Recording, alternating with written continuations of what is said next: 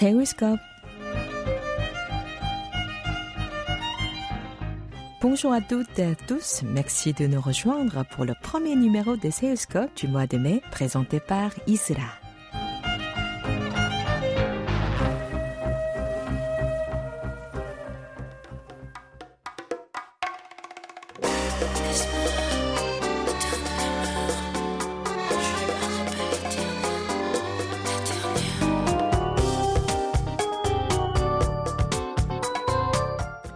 Shinyana est une auteure, compositrice, interprète qui a fait ses débuts en 2003 au sein du célèbre groupe féminin Big Mama sous le label YG Entertainment. Elle a ensuite publié son premier mini-album en solo en avril 2011, puis son premier opus officiel Vagabonde en novembre 2014. Parallèlement à sa carrière de chanteuse, elle enseigne la musique dans une université située à Kunsan, dans la province de Jeolla du Nord.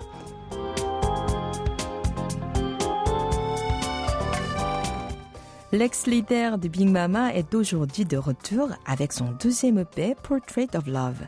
Alors, comment une artiste vit-elle cette période sans précédent liée au Covid-19 Écoutons-la. Je fais la musique, je donne le cours à la maison, tout.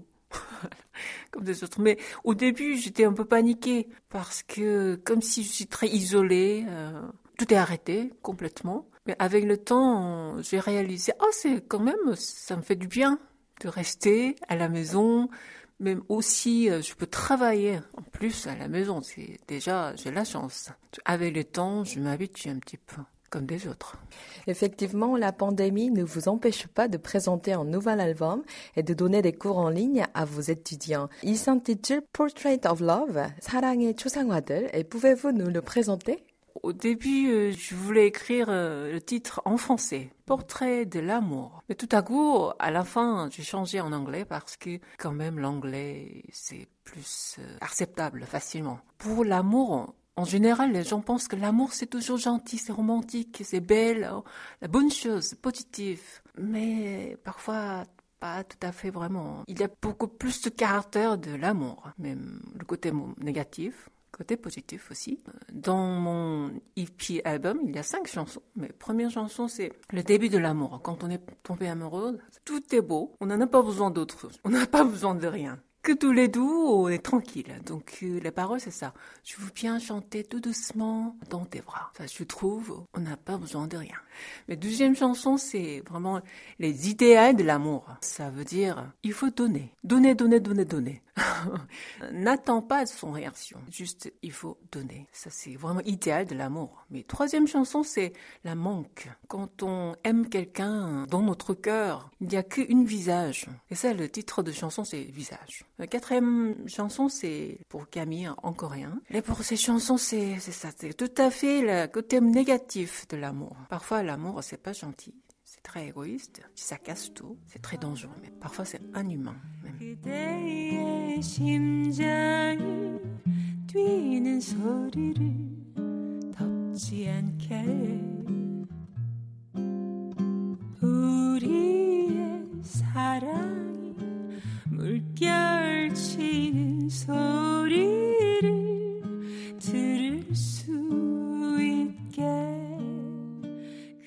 Le disque comporte cinq morceaux dont la version française de Camissé. Les paroles de ce titre intitulé C'est bien la peine, la destinée de Camissé sont d'ailleurs écrites par Alexandre, son époux français. Signona nous explique que cette chanson qu'elle a créée en hommage à Camille Claudel, sculptrice et peintre française. En 2012, j'ai visité le musée de Rodin quand j'ai vu la sculpture de Camille Colladel, je me suis posé la question pourquoi tout à coup dans le musée Rodin il y a la sculpture de Camille Même si je connaissais un petit peu relation de deux personnes. Mais bon, après le temps est passé. Mais en ce moment, tout à coup, euh, avec euh, ma mélodie un peu triste, comme le destin, euh, Camille s'est entré dans mon cœur. Donc, ah, c'est tout à fait le côté négatif de l'amour. L'amour a tout cassé la vie de Camille, carrément, même son carrière, même si elle voulait récupérer, mais ça n'a pas marché. C'est vraiment malheureux. Je voulais consoler Camille et Claudel. Et pourriez-vous interpréter une partie de ce magnifique morceau pour nos auditeurs? C'est bien la peine, le travail, le talent veuillez reconsidérer mon internement. Je ne demande qu'un bout de terre, une petite pierre.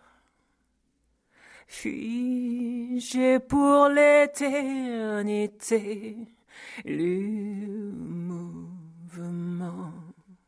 Appelez-moi l'effronté, la délurée, je m'en bien voyez. Sous mes doigts, les corps du vient nuit et sudamment, vague les instants, écume d'un fragment.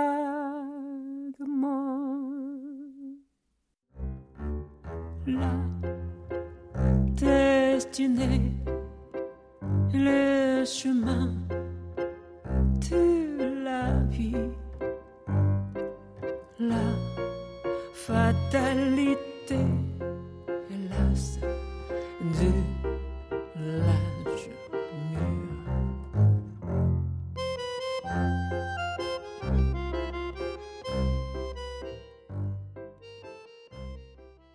Vous écrivez des paroles en coréen et en français. Le travail en tant que parolière est différent selon les langues oui, au début, j'ai écrit pour cette chanson en coréen. J'ai commencé à écrire en coréen, mais tout à coup, j'ai réalisé, ah, cette mélodie, ça va bien en français aussi. Malheureusement, mon français, c'est pas assez bon euh, pour exprimer euh, cette euh, malheur. Souvent, mon mari, il a écrit pour ma chanson en français pour premier album aussi, Dites-moi Edith, c'est lui qui a écrit. Donc euh, j'ai demandé à Alexandrowski. Il avait très bonne idée. Il a mis le mot de titre de sculpture de Camille Claudel. Donc version coréenne, c'est surtout accepter ce malheur. Mais la version français, euh, surtout consoler la Camille hein, avec le son sculpture, tout ça. Aussi, la musicalement, arrangement, c'est différent.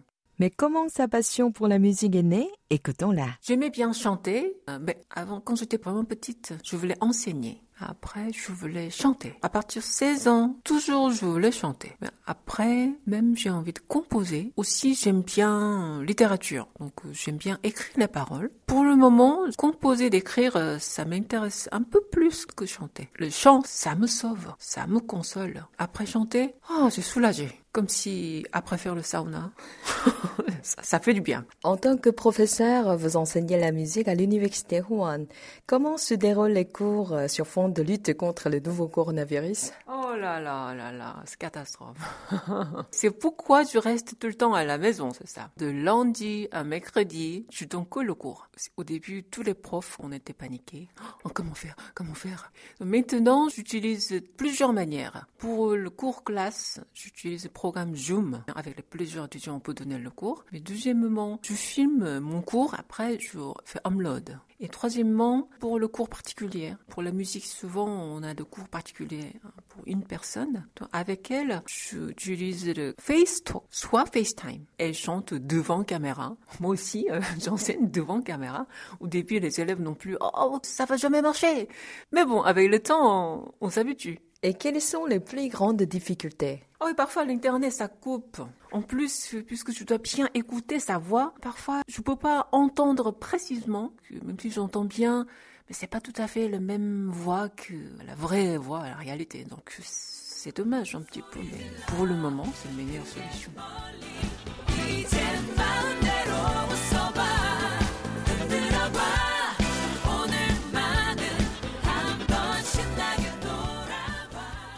Vous êtes également responsable du département K-pop de la même université.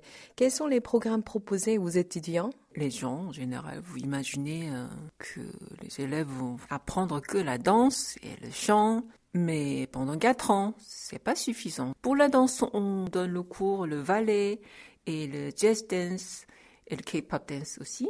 Pour le chant aussi, un cours particulier et plus musicalement harmonie et computer programming pour composer aussi écrire les paroles et les jeux d'acteurs aussi et éditer les vidéos, filmer des vidéos. La dernière année, les élèves vont apprendre music business et management aussi.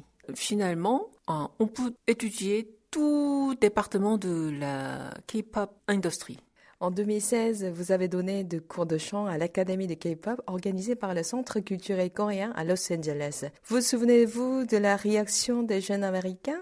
Ah, toute ma vie, je vais jamais oublier son réaction. C'était magnifique. J'ai pas du tout attendu son réaction aussi fort, passionnée. Si quelques élèves, déjà, ils, ils ont appris le coréen pour comprendre la culture. Une ou douze ans après, 12 élèves sont venus en Corée carrément pour apprendre la musique, aussi pour apprendre la danse. Donc un élève, il est entré dans une université, un département de Applied Music. Un autre, il est entré dans un groupe de la danse. Tous les autres encore en contact par euh, Insta et Facebook. Ça.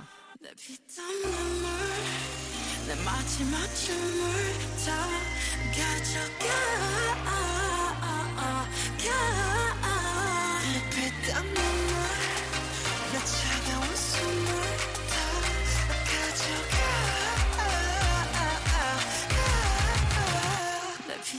Depuis, le phénomène Hallyu ne cesse de gagner du terrain et la K-pop est aujourd'hui en plein essor à travers le monde. Que ressentez-vous en tant qu'à la fois artiste et professeur de K-pop? Évidemment, j'ai fière de ça. Je n'ai pas du tout imaginé que ça va marcher partout dans le monde. Je pensais c'est très coréen, c'est trop comme robot et voilà. J'étais étonnée. ah, ça marche, ça, voilà. Donc, la génération s'est changée. Et selon vous, quelles sont les forces de la musique populaire sud-coréenne Techniquement, bien fabriquées comme l'usine. ça veut dire un peu négatif aussi. Positif aussi, comme j'ai dit tout à l'heure, comme robot. Vraiment, le détail, c'est parfaitement, on fait très attention avec le détail. Pour ça, le résultat aussi, ça peut être parfait. Aussi, ils sont beaux. La beauté aussi, parfaitement, ils sont beaux. Ça aide, je pense. On est travail en plus. Surtout pour K-pop star, c'est, c'est inimaginable. Vraiment travail, travail, répéter, répéter, répéter. C'est la force. Et si vous la comparez aux chansons françaises depuis pas mal de temps, j'ai écouté la chanson française, donc euh, pour moi, j'aimais bien la chanson française. Parce que dans la chanson française, il y a nature, surtout la manière de chant. Il y a beaucoup de couleurs naturelles, en plus parfois même sauvages. Mais je pense que ça rapporte le, caractère original, unique. Avant, dans la chanson française, il y a plusieurs genres de la musique. Il y a dix ans en Corée, euh, pour la variété, il n'y avait pas suffisamment de genres. Maintenant, ça a changé. Maintenant, je suis très contente euh, de trouver le plusieurs genres euh, pour la chanson variété coréenne. La chanson coréenne, manière de chant coréenne, on vous trop parfaite. On vous chantez parfaitement. Donc parfois, ça fatigue. Si ça peut casser la couleur euh, unique. Ça, c'est un peu dommage.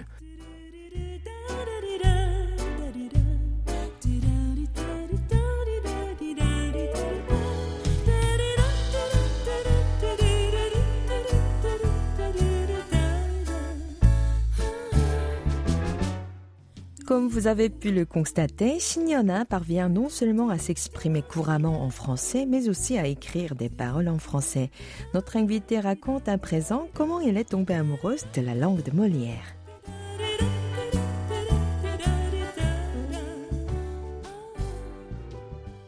Au lycée, j'ai commencé à apprendre, c'était oblige. J'aimais bien ce prof. oui, il était très gentil. On l'a appelé euh, Monsieur Simon. Il était coréen, il n'était pas français. Toujours euh, gentil, avec bon sourire.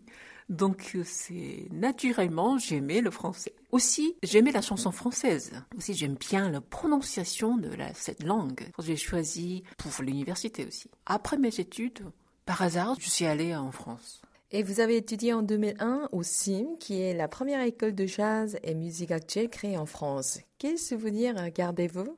Tous les jours, euh, pour moi, c'est comme un choc. Ça m'a réveillée, positivement. Ça m'a vraiment réveillée parce qu'en Corée, j'ai jamais appris euh, la musique vraiment dans une école. Mais pour moi, c'était première expérience dans l'école de la musique surtout le jazz. Donc les profs aussi, l'attitude des élèves aussi, comment le cours euh, se passe, tout le moment, euh, comme si c'était hier. Je me rappelle de tout. C'était très très bel souvenir. Et c'est là vous avez trouvé l'amour de votre vie.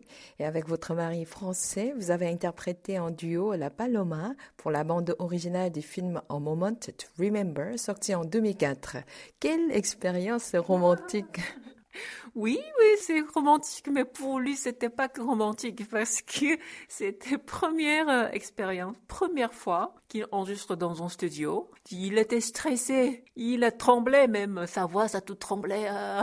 Enfin, je l'ai aidé, donc avec le temps, euh, ouais, on a réussi. C'était belle expérience. Lui aussi, il veut toujours faire la musique. Un jour, peut-être dans 12 ans, on, on veut bien faire euh, un album ensemble.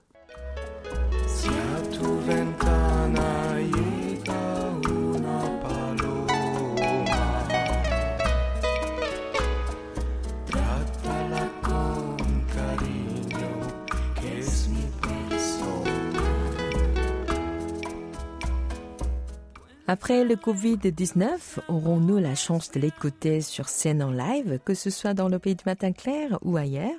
Voici ses projets à venir. J'ai un projet pour euh, le concert de Italie, France, cet été. Cinq fois de concert.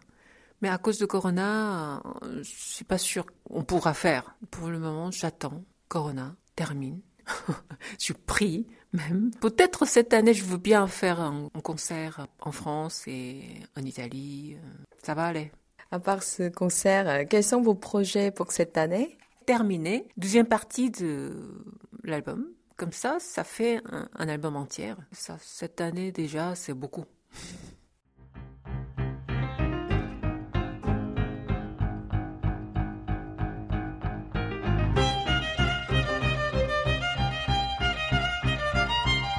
Nous arrivons au terme de cette rencontre. Vous pouvez réécouter cette émission sur notre site internet word.kbs.co.kr slash French. Vos commentaires sont toujours les bienvenus. Écrivez-nous à french.kbs.co.kr. C'était Isra au micro avec Ouayan à la réalisation. Merci de votre fidélité et à bientôt pour un nouveau numéro de Seuscope.